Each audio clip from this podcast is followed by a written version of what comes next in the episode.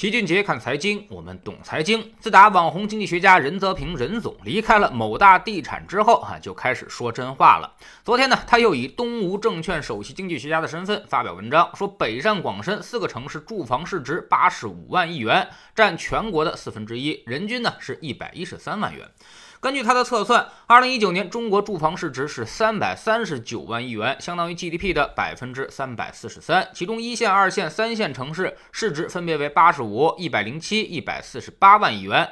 占全国比重分别为百分之二十五、百分之三十一和百分之四十四，人均住房市值分别为一百一十三、三十七和十四万元。另外呢，他还横向对比了全世界主要发达国家和核心城市，比如北京、上海和深圳，中心区域实际房价分别为十五万元、十四点三万元和十四点一万元每平米，已经超过了纽约的十点六万元每平米和伦敦的十点二万元每平米。当然，现在每平米单价也仅次于中国香港的二十一点四万元，所以从房价这块来说，我们已经是做到了世界第一，至少全世界前十的房价城市当中，我们稳稳的能占据四席。其他的那些发达国家，那些人均收入是我们四到六倍的国家，也只能排在我们后头。不知道听完这话，你是觉得胸前的红领巾更加鲜艳了呢，还是心里有一万匹草泥马在狂奔呢？哎，到底是什么心态？一定是看你有多少套房，之后还打算买房还是打算卖房。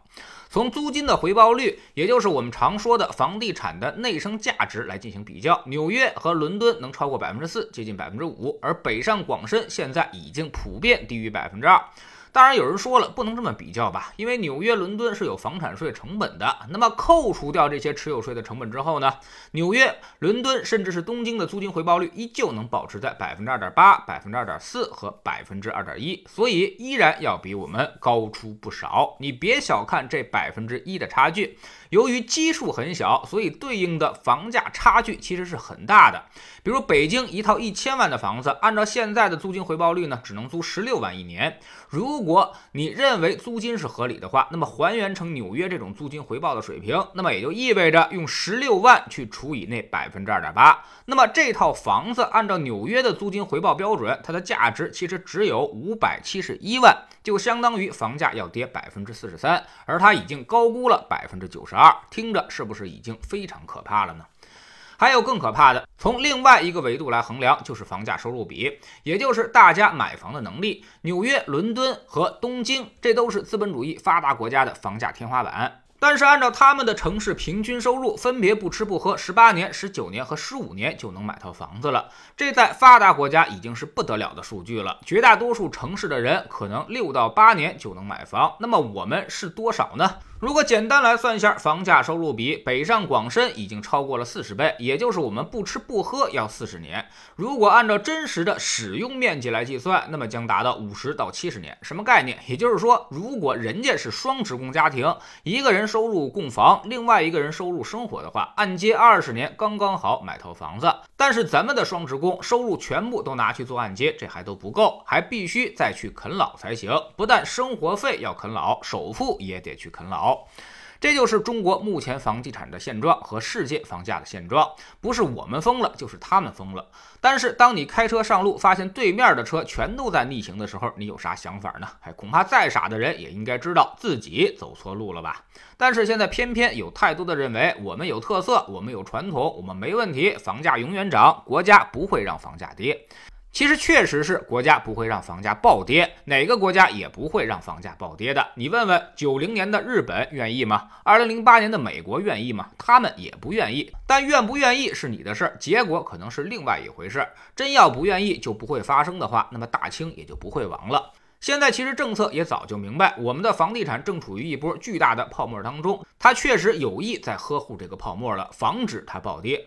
而防暴跌的前提就是要防止它再过度的暴涨了，所以就好像一个非常严厉的老师，现在天天骂你，其实都是为你好。房地产也是一样，不要老觉得国家还没去救市呢，其实国家正在救市。防暴涨的目的就是防它暴跌，所以现在金融系统和住建部门都非常紧张，坚决采取露头就打。严查炒房的情况，就是为了防止房地产过度的金融化，把房价按住，让它平稳运行几年，这是唯一一个软着陆的办法。如果再跳暴涨，必然发生暴跌。所以站在大的格局之上，如果你是大的领导，你会怎么想呢？你会为了这点卖地收入，最后让金融系统崩溃吗？卖地赚钱，那可是地方得利；卖房子赚钱，是你二手房东得利。而你们惹出来的麻烦，都是金融系统来背锅。这金融系统可是我的命根子。是执政之基石，所以不要老是妄图揣测上意，仔细想想他的利益点到底在哪儿，你就明白了。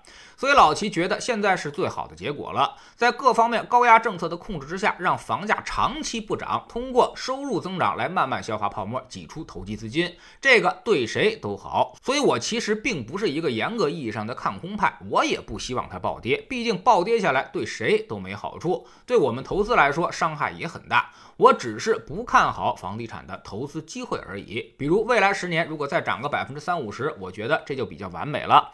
到时候房价就不会显得特别的夸张。你要买来自己住，那么肯定也会觉得我的房子增值了，心里感觉非常的好。但是如果你投资，算算就知道了，其实年化回报只有百分之二到四，刨除掉各种成本，其实还不如你去买国债。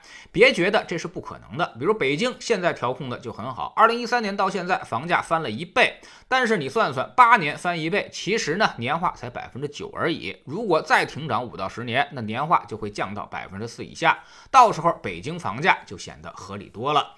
现如今呢，政策正在向着这个方向继续努力。知识星球齐俊杰的粉丝群里边，昨天呢我们给大家详细的讲解了一下各个行业的投资常识。老齐发现很多人对于行业的投资规律根本就一无所知，总是在错误的时间买入错误的对象，那么必然遭来巨大的损失。各个行业的估值方法和投资技巧完全都不一样，有些行业闭着眼买就可以了，但是有些行业你买进去就肯定会亏损，这是常识性的错误。其实就让大家赔掉了很多的钱。比如太多的人喜欢买军工，而军工呢往往是最坑的行业，没有之一。太多的人选择去算券商的估值，左侧进行布局，那么我敢肯定你将被套得遍体鳞伤。我们总说投资没风险，没文化才有风险。学点投资的真本事，从下载知识星球找齐俊杰的粉丝群开始。在这里，我们不但会给你鱼，还会教你捕鱼的技巧。新进来的朋友可以先看《星球置顶三》，我们之前讲过的重要内容和几个风险低但收益很高的资产配置方案都在这里面。在知识星球老齐的读书圈里，我们正在为您带来《塔木德》这本书。昨天我们说到了，在犹太人眼中，任何东西都可以是商品，任何事业都能成为生意。生意的本质呢，就是为别人提供价值，顺便赚点钱。